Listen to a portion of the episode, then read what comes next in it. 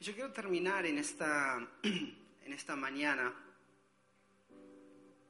con una historia que me encanta de la palabra. Mira, venimos hablando de la fe. Durante todo este domingo hemos aprendido de cómo hacer crecer nuestra fe. Aprendimos de la importancia de leer la palabra y ponerla en práctica. Nuestra fe no crece por la asistencia a la iglesia. Nuestra fe no crece porque, ah, voy a la iglesia, entonces mi fe va a crecer. A veces creemos, cuando estamos mal en nuestra vida, que asistir a la iglesia va a hacer que mi fe crezca porque Dios me va a ayudar. Y eso no es así. Dios no obra de esa manera en nosotros. Tu fe no crece porque vengas un domingo. Tuviste miedo por la situación y te acercaste a Dios porque te diste cuenta que lejos de Él tu vida no es la misma. ¿Verdad que sí? Entonces ese miedo nos acercó nuevamente a Dios, pero tu fe no va a crecer por eso. Porque si tú tenías un problema con tu cónyuge, por más que asistas a la iglesia todos los domingos, si yo tengo un problema con mi cónyuge, si yo asisto a la iglesia todos los domingos, no se va a solucionar si yo no pongo en práctica la palabra de Dios. Nuestra fe crece si yo pongo en práctica la palabra de Dios. Maridos, amad a vuestras esposas así como Jesús amó a la iglesia. No dice ven los domingos a la iglesia para que tu fe crezca. La mujer sabia edifica su casa, no dice la mujer que viene todos los domingos a la iglesia, es la que hace de su casa un hogar, es la que tiene una relación con Dios, tiene la sabiduría para hacer un hogar. Las relaciones, las personas con quien te juntas definen tu espiritualidad. El que con sabios anda, sabio será. ¿Con qué personas te estás juntando que hacen crecer tu fe? Aquello cuando tienes un problema, una situación y te dicen, no, no te preocupes, a ver qué dice el médico. O aquello que te dicen, no te preocupes, vamos a orar, vamos a ayunar, vamos a creer a Dios por un milagro en tu vida familiar, económica, emocional, espiritual. ¿Con quién te estás juntando? ¿A quién estás prestando tu oído? Las circunstancias cruciales en nuestra vida Dios nos permite pasar ciertas circunstancias en nuestra vida que nos llevan a creerle cada vez más a Dios. Mira, en el 2012, yo y lo, platicaba el, el, jueves, el 2012 tuve un accidente en mi pie derecho estando en Argentina y del 2012 hasta hace una semana atrás, yo tuve un problema en este pie derecho, donde no podía estar más de una hora y media parado o saltando, aunque siempre me iba a saber saltando y disfrutando de la presencia de Dios sin que me doliera de una manera terrible. Pero yo creo en un Dios de milagros. Y yo creo que esa circunstancia lo único que hizo fue llevarme a ver qué vas a hacer en esos momentos cuando tu pie te duele y tienes la oportunidad de saltar, de adorarme, de alabarme. ¿Vas a dejar de hacerlo por una circunstancia así o lo vas a seguir haciendo? La semana pasada, estando en medio de la selva en Guatemala, después de haber caminado más de 60 kilómetros, llego al altar y Dios me dice, ¿te das cuenta que te sané? ¿Te das cuenta que te sané? Porque las circunstancias cruciales en nuestra vida o nos acercan a Dios o nos alejan de Dios. Las circunstancias cruciales en tu vida que tú estás atravesando en tu vida familiar, en tu vida personal, en tu economía, tienen el potencial de renegar contra Dios, porque, ah, porque si Dios es tan bueno, ¿por qué existe? ¿Por qué pasa todo eso? O decir, a pesar de todo lo que sucede, yo sigo creyendo a la promesa que Él hizo en mi vida y me va a acercar a una intimidad con Él. Y no estoy hablando de miedo, porque vuelvo a decir, a veces nos alejamos de la iglesia y volvemos a Dios por miedo, porque las cosas nos empiezan a ir mal. Y no porque realmente sabemos que Él es la única solución a nuestra vida. El domingo pasado mi esposa hablaba de la importancia de las disciplinas personales. Cuando tú oras, cuando tú ayunas, ¿Cómo peleas las batallas en tu vida? A veces somos súper buenos para pelear nuestras batallas en nuestras fuerzas. Y Dios nos está diciendo, aplica las disciplinas de la oración. Vete de rodillas, ayuna, mata tu carne, lee la palabra, adora en medio de las circunstancias difíciles. Pero eso nos cuesta porque son circunstancias difíciles. Casi ninguno de nosotros decimos, bueno, en medio de las circunstancias difíciles me voy a poner a adorar a Dios.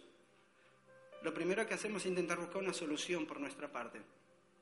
Pero tu fe y mi fe crece cuando nosotros en medio de esa circunstancia, aplicando la palabra de Dios que hemos entendido, rodeándonos de las personas adecuadas, tenemos la capacidad de ir y adorar a Dios. Y Dios empieza a mover en nuestra vida. Y de pronto te das cuenta que Dios no se olvidó de ti, porque aunque hayan pasado más de siete años, en el lugar que menos te esperas, Dios decide obrar un milagro en tu vida. Y cuando tú ves eso, tu fe crece. La vida cristiana es una vida de fe, una vida de principios, de valores. Julio Melgar decía algo en el concierto, decía, tenemos que profesar, hablar lo que creemos. ¿Tú quieres ver tu familia restaurada? Profesa, habla que tu familia está restaurada. No digas, no hay solución. ¿Quieres ver sanidad en tu vida? Habla sanidad sobre tu vida. Y quiero terminar en esta mañana con esta historia que es una historia muy conocida. Y por los pocos minutos que me quedan te la voy a contar. Jesús alimenta a los cinco mil. Y creo que todos hemos escuchado de alguna manera esta historia donde Jesús alimenta a los cinco mil. Déjame ponerte en contexto. ¿sí? Su primo, Juan el Bautista, había sido asesinado por Herodes, porque Juan el Bautista le estaba diciendo a Herodes, la mujer con la que estás no está bien, esa no es tu mujer, es la mujer de otra persona, no estás haciendo lo correcto. Y lo terminaron decapitando. Y en ese momento Jesús quizás en su corazón entristecido decide apartarse a un lugar para orar, disciplinas espirituales. Apartarse a un lugar para tener tiempo con su Padre. Y en ese lugar se acerca la multitud y dice que Jesús tuvo compasión de ellos y al tener compasión comenzó a predicarles, a hablarles, a estar con ellos. Y estaban sus discípulos y en ese momento que estaban sus discípulos ya se hizo tarde. Y eran muy buenos españoles. Llegó la hora de qué? De la comida. Y cuando llega la hora de la comida, ¿tú qué dices? Quiero comer. Seas español, seas latino, africano, de donde sea, somos todos iguales. Cuando tú ya ves la hora y dices, el pastor se pasó 10 minutos, ya empieza la tripa. Ya quiero salir corriendo para comerme mi buen sancocho, la paella, las arepas, lo que venga. Y los discípulos estaban ahí con Jesús. Y mira, quiero leerte esta parte de, la historia. Versículo, Mateo 14, versículo 16. Vamos a leer el versículo 16, Dixon. Jesús le dice a sus discípulos, no tienen que irse, contestó Jesús, denle ustedes mismo de comer. Denle ustedes, estaban cinco mil personas sin contar hombres, sin contar mujeres, perdón, y niños hambre tenían física, ya no espiritual, porque habían llenado su hambre espiritual, tenían hambre física y, los discípulos dicen, dejémoslos que se vayan, como si el mercadito estuviera ahí al lado, Que vayan ahí al Consum, que compren algo en el Mercadona, pues nosotros no tenemos para darle que comer y Jesús dijo, denle ustedes.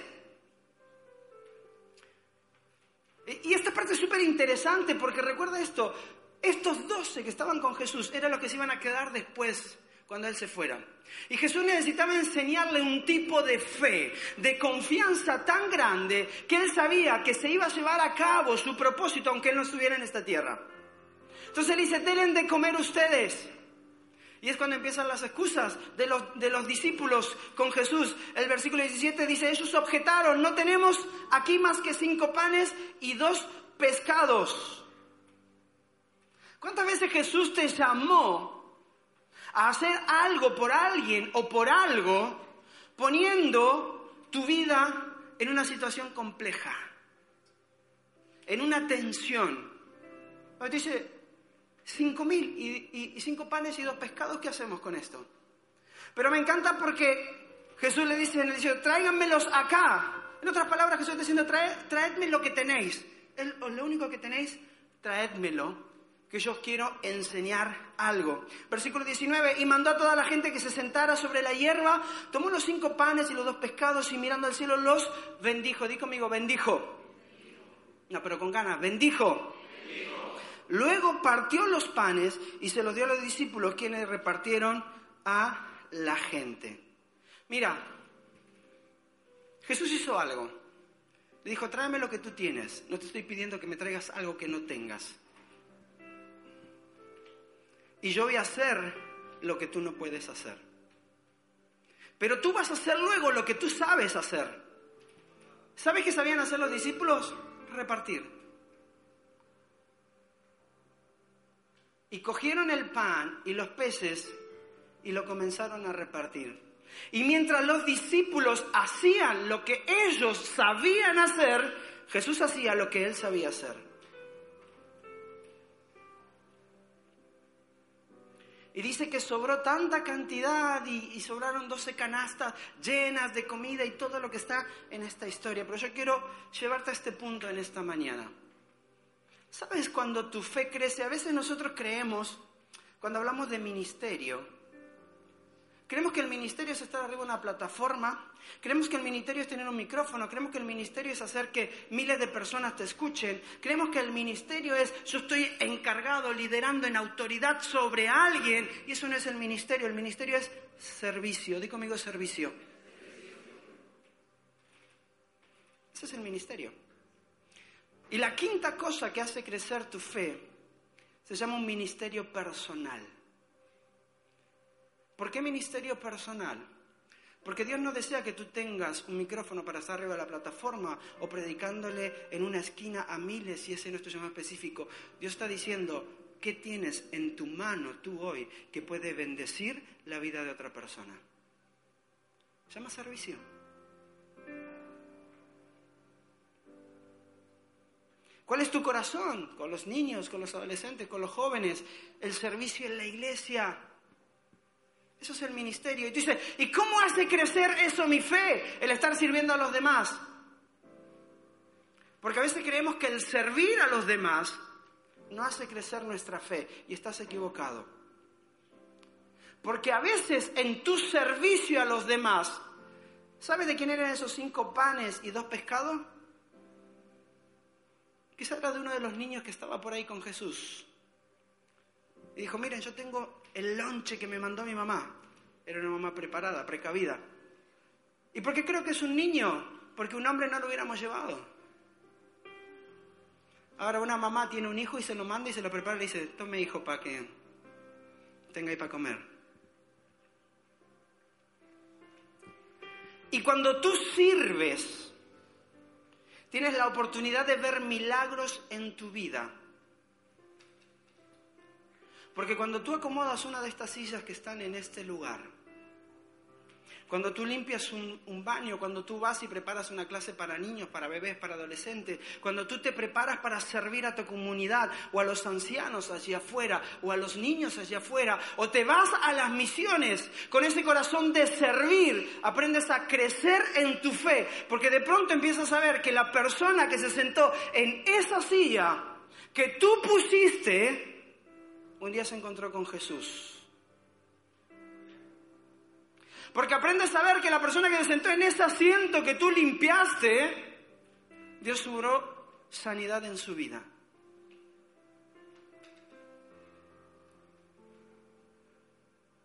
Porque de pronto entiendes que esa lección que tú te preparaste para darle a un niño en aquel lugar, Dios lo utilizó para transformar y hacer un hombre conforme a su corazón.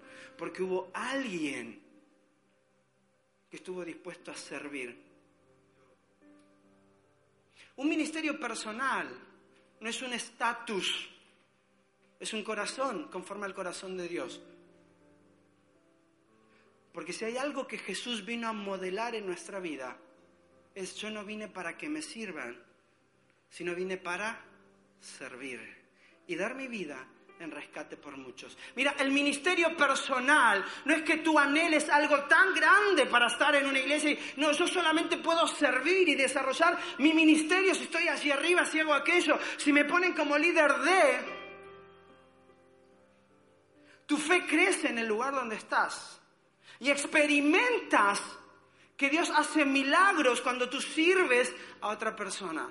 Cuando tú decides ir a servir a otra nación en África y empiezas a darte cuenta que no tenías la economía, pero Dios provee lo que necesitas. Tu fe crece entendiendo que es un Dios proveedor. Tu fe crece cuando tú sirves en un equipo como Esperanza Solidaria, que vienes a este lugar y preparas el tercer sábado de cada mes este lugar para poder bendecir la vida de las personas. Y de pronto te encuentras con alguien que está tocado en su corazón, diciendo, ¿por qué esta gente piensa en mí si ni siquiera me conoce? Y tú te das cuenta que Dios empieza a hacer una obra en sus vidas. Y tu fe empieza a crecer. Mira, todos los que estamos aquí, sin excepción de nadie, somos llamados por Dios a servir. Y, lo, que me encanta de Jesús con los discípulos es lo siguiente, dice, ¿qué tienes? Tráemelo. ¿Eres buen diseñador? ¿Eres bueno en las matemáticas? ¿Eres buen abogado? ¿Eres bueno en aquello? ¿Eres bueno en lo otro? Tráemelo.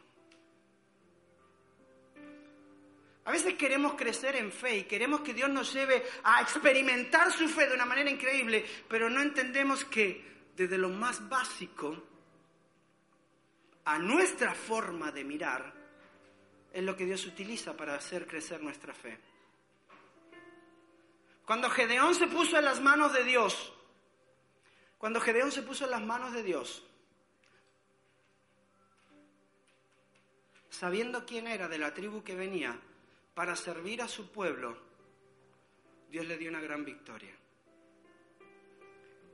Mira, yo te quiero desafiar a esto, le voy a pedir a la banda que pase, yo te quiero desafiar a esto. Tu fe no crece con asistir un domingo a la iglesia. Tu fe no crece con que todos los domingos escuches un buen sermón o más sermón. Dios no te va a bendecir más porque hoy estuviste más despierto porque el mensaje fue más aburrido y te aguantaste al pastor con el pelo rosado que te estaba hablando algo. Aunque yo le iba a decir, Dios, a los que vinieron hoy dale más puntos por aguantar el pelo rosado. Mira, iglesia, a veces hemos hecho de Dios intentarlo acomodar a nuestra vida y yo te quiero decir algo en esta mañana, Dios no se va a acomodar a tu vida. Mi vida y tu vida se tienen que alinear a lo que Dios quiere para nosotros. No te quedes 20 años después cantando si tuviera fe como un grano de mostaza.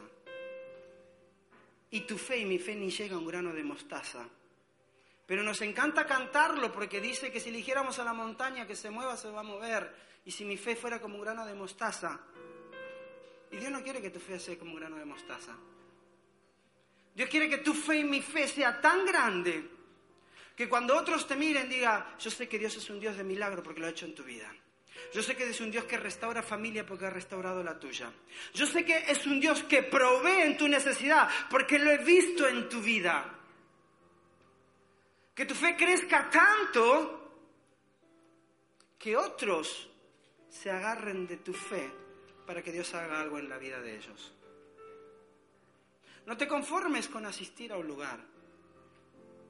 No te conformes con simplemente ir y dejarte que te sirvan. Aprende a servir y a experimentar cómo tu fe crece en medio del servicio. Yo te puedo decir muchos milagros que hemos visto aquí a través del servicio.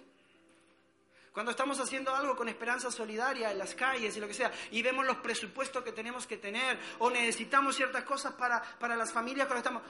Mientras más sirves, más ves el milagro de Dios. Pero Dios no te llamó a estar sentado en este lugar. Y si te pone incómodo lo que te digo, me da igual. Después te pinto el pelo y se te va a ir. Pero a veces estamos tan acostumbrados a, que nos, ya no sé de dónde es la palabra esta, pero como que nos apapachen, ¿no? Creo que es mexicana, ¿no?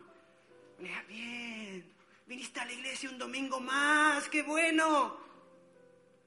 Como si tuvieran que felicitarte porque vienes un domingo a la iglesia.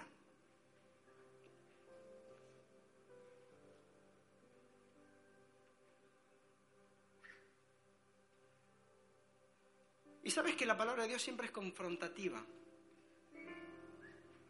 Es confrontativa. Si tú te vas de la iglesia un domingo y la palabra de Dios no te confrontó, hay algo que estuvo mal. Porque Dios siempre te va a confrontar con su palabra. Y Dios siempre te va a mirar y te va a decir, ¿a quién estás bendiciendo? O vas a ser del montón que se quedan ahí esperando que alguien les dé de comer esto me encanta. O eres del montón que se queda esperando que alguien le dé de comer, o eres de los pocos que ve el milagro de Dios a través del servicio y le da de comer a miles. Y su fe crece. Entonces la próxima vez que estés pasando una situación en tu hogar, en tu casa, en tu familia, no te vas a quedar sentado esperando que alguien venga, te ore, te unja, ayune por ti, vas a ser el primero que se va a parar y va a decir, yo creo en un Dios que hace lo sobrenatural cuando yo me encargo en mi vida de hacer lo que yo puedo hacer. Dios jamás te va a pedir algo que tú no tienes, pero sí te va a desafiar a darle lo poco que tienes. Tu servicio y mi servicio, ese ministerio personal, no se trata de tener un micrófono. No se trata de qué iglesia vienes o el lugar que ocupas. Se trata de, ¿entendiste el verdadero corazón del Padre? El corazón del Padre yo quiero hacer crecer tu fe, pero no donde estás sentado. Yo quiero hacer crecer tu fe, pero no arriba de la barca. ¿Por qué no te pones de pie conmigo?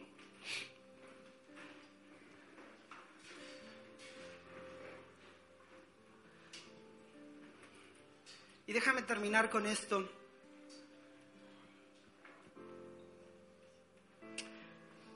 La historia sigue, después la puedes leer ahí en Mateo.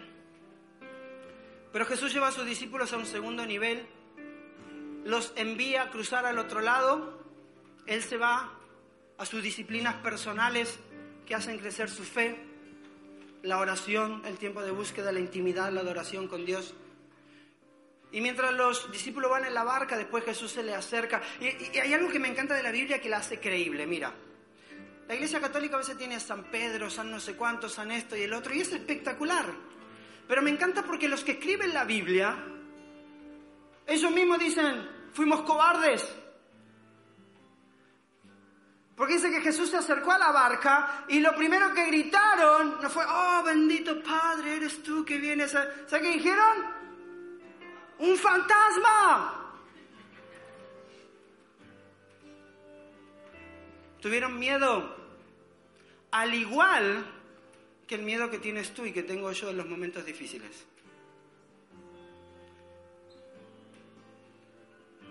Porque no está mal asustarte por esas cosas que no entiendes y no comprendes, cuando tu fe está siendo estirada y llevándote a una mayor intimidad con Dios. Y a veces hemos hecho cosas locas creyendo que es fe y no es fe. Ah, no, voy a hacer aquello porque yo tengo fe. Pero me encanta porque en ese pasaje, y no lo vamos a leer por tiempo, pero Pedro le dice algo a Jesús. Dime tú que yo vaya. Porque Jesús le dice, Pedro, ven a caminar sobre las aguas. Ven conmigo. Y Pedro tenía algo claro, o sea, fe no es estupidez. A ver, Jesús, voy a salir de la barca y voy a caminar. Pedro tenía algo claro. Si tú que eres Jesús, el que calma las tormentas, al que le obedecen las aguas. Me dices que vaya, yo voy a caminar. Eso es fe. Fe es tener una palabra de Dios para que tú encamines tu vida hacia lo que Él te está diciendo. Mira, iglesia, tenemos que ser desafiados a poner en práctica la palabra de Dios en nuestra vida. Tenemos que ser desafiados a, relacionarnos con las personas adecuadas para que nuestra fe aumente. Tenemos que ser desafiados en los momentos difíciles a poner nuestra confianza depositada en que Él hará lo que dijo que iba a hacer. Tenemos que tener tanta fe en nuestra vida que en esos momentos, en vez de ir a renegar contra Dios, irlo a buscar en la intimidad, en la oración, en la adoración, en el ayuno. Mira, esta semana es una semana de ayuno y oración. Yo sé que hay personas que estamos en este lugar que necesitamos un, milagro de Dios en nuestra vida. Pues tómate estos días para orar, para ayunar. Busca a Dios. Deja que Él hable a tu corazón. Pero desafíate a no ser del montón que se quedan recibiendo. Sé de los pocos que hacen crecer su fe, que mientras más sirven a otros, más su fe crece. Que mientras más sirves, más tu fe es estirada, porque aprendes a conocer a Dios en intimidad. Iglesia, crezcamos en nuestra fe, una fe tan grande que sea como un pequeño grano de mostaza, que se hace la mayor de las hortalizas y una gran planta donde las aves vienen a buscar cobijo. Que tu fe sea tan grande donde los que están a tu alrededor digan, yo quiero ese tipo de fe, porque lo que tú vives y experimentas yo nunca lo experimenté.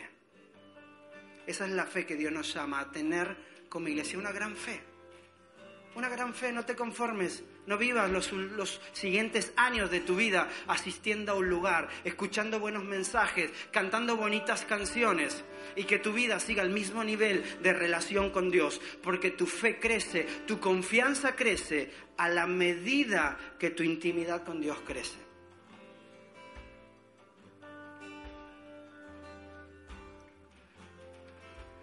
Y hoy te quiero desafiar a salir de este lugar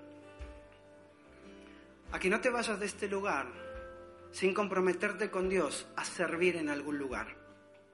Hay muchas áreas en las que puedes servir. A veces quizás no es la que tú quisieras o la más cómoda, pero quizás en ese lugar Dios quiere tratar con tu corazón y con tu vida. Y Dios te va a llevar a lo que tú quieres. Pero en ese lugar donde te comprometes a servir, da lo mejor tuyo. Deja de quejarte, Deja de mirar qué te dan o qué no te dan.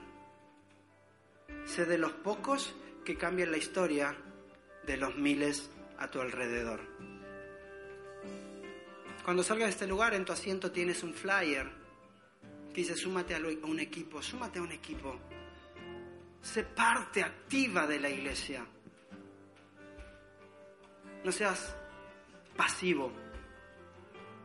Sé parte activa. Papá, si tú todavía no estás comprometido en ningún lugar, ni sirviendo en ningún lugar, comprométete, sirve. El mejor modelo de Jesús que le vas a dejar a tus hijos es un padre que sirve. Cuando tú le digas, yo quiero ser como Jesús, o tú tienes que ser como Jesús, tú eres el mejor reflejo que tiene. Un hombre que no vino a ser servido, sino a servir. Señor Jesús, gracias por todo lo que tú nos das. Cierra tus ojos donde estás.